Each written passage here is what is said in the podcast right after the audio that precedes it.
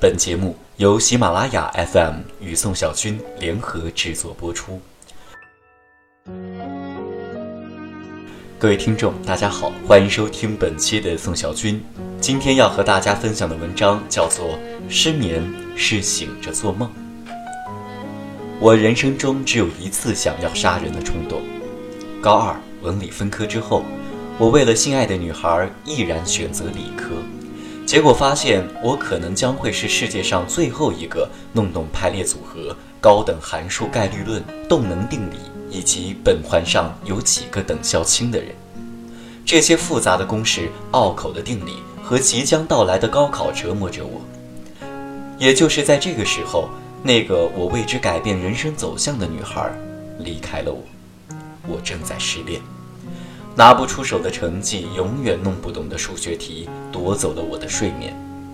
我在十八九岁这样的好年纪，开始失眠。在失眠最初的日子里，我密谋着穿越回去杀一些人。这个名单包括奥斯特、安培、欧姆、普朗克、焦尔、麦克斯韦、拉格朗日、费马、欧几里得、门捷列夫、居里夫人等等。在他们奠定数理化基础之前干掉他们，这样我就不用被数理化折磨到失眠了。后来因为一直找不到穿越的方法，就不得不放弃了这一想法。说起来，失眠是一种极其有趣的体验，像是上帝为你打开了另外一个世界的门。每天晚上，月明星稀，万籁俱寂。夜风像个流氓，掀完了夜归姑娘的裙子，开始鼓荡着我们宿舍的窗帘。舍友们开始打起呼噜，如果我仔细听，可以分辨他们呼声中的不同之处。杰哥的呼噜打得最漂亮，三长两短，偶尔还能吹起哨子。如果在他脸上放一朵蒲公英，蒲公英会被他吹成一片时高时低的云。秋辉打起呼噜来惊天动地，整栋宿舍楼会有随着他的呼噜声有节奏的震动。如果不小心达到了某种共振频率，这栋男生宿舍楼可能会被秋辉的呼噜震塌。除了呼噜声，在失眠的夜里还会发现一些平日里不得而见的秘密。青春期的男生夜半春梦，梦到白天见到的女孩，突然间如同诈尸一样直直地坐起来。着裆部跳下床，冲进厕所，厕所里会传来一声求之不得的叹息。到了后半夜，任何声音听起来都格外清晰，风吹过树梢，时断时续的蝉鸣。同样失眠的某个捣蛋鬼突然对着窗外发出一声夸张的叫喊。当然，失眠最有趣的一点，还是发生在自己的意念里。我会追问一些事情。譬如，为什么我那么喜欢的女孩要离开我？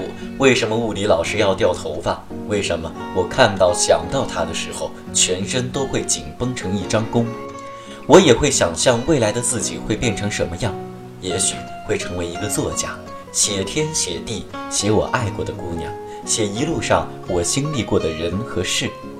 也许我会成为一个花花公子，游戏人生，在找到自己真爱之前。晃晃悠悠，处处留情，直到真爱出现，才发现自己前三十年白过了，决意跟他白头到老。也许我有更多可能性，我会变成天上半明半暗的云，我会变成吹过地中海的风，我会变成一只调皮捣蛋的鸟。有时候也会醒着做春梦，在春梦这个世界里，我是绝对的造物主。我说小丽，你别动，小丽就不动。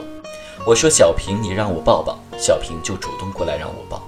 我说明明你不穿裙子更好看，明明就把裙子扯碎成一团雾。不得不承认，白天是痛苦的。我三番五次的在课堂上突然间睡过去，有时候口水没过同桌的小腿，整个教室都漂浮在我的口水上。有时候一头砸在课桌上，大家还以为地震了，都钻到桌子底下。有时候，在大家都在上自习课的时候，迷迷糊糊地大喊一句：“级部主任，我插你大爷！”导致所有人都对我行注目礼。为了能提神，我试过头悬梁、锥刺股，把咖啡当水喝，直接导致皮肤都成了咖啡色，但收效甚微。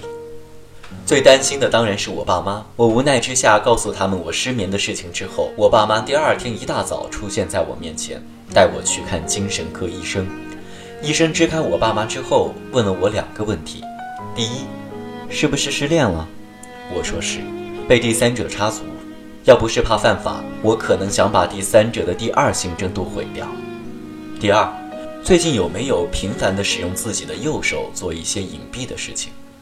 我花了两分钟才明白医生的意思，一直摇头，问医生：“连续遗精一个礼拜算不算？”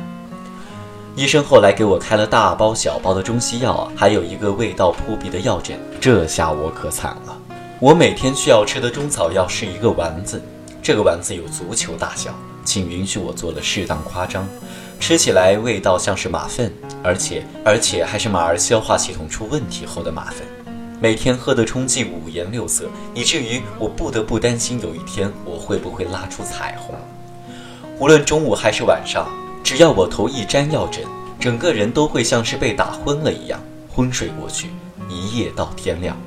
但是这些药带来的副作用明显，我早上醒来昏昏沉沉，思绪迟缓，看到漂亮的女孩都硬不起来。对于失眠这件事，我的确有过恐怖的担心，担心自己会得抑郁症。会梦游一般的把舍友的脑袋当成西瓜，会精神分裂成二十种人格。但是后来我发现，我内心比我想象中的要强大，索性由他去。我秉承着一种去他妈的精神，能睡着我就多睡一会儿，睡不着我就看月亮、数星星、数下铺兄弟的鼻毛。事实证明，人一生中最难得的就是内心强大。三角函数打不败你，失恋也玩不坏你。就算是因为压力大、精神紧张而失眠，也得学会享受失眠。高考慢慢逼近，我也将和那个折磨了我几年的女孩分道扬镳。我心里泛起一些伤感。在高考结束之后，我把所有的卷子、教科书，还有女孩写给我的情书全部付之一炬。我的失眠症莫名其妙的好了，开始疯狂的嗜睡，好像要把所有缺失的睡眠补回来。多年之后，我再次见到那个伤害我的女孩，我没有告诉她当年我为了高考和他失眠的事情，我只是对他说：“那时候你可真他妈好看啊！”从那以后，我成了一个乐观主义者。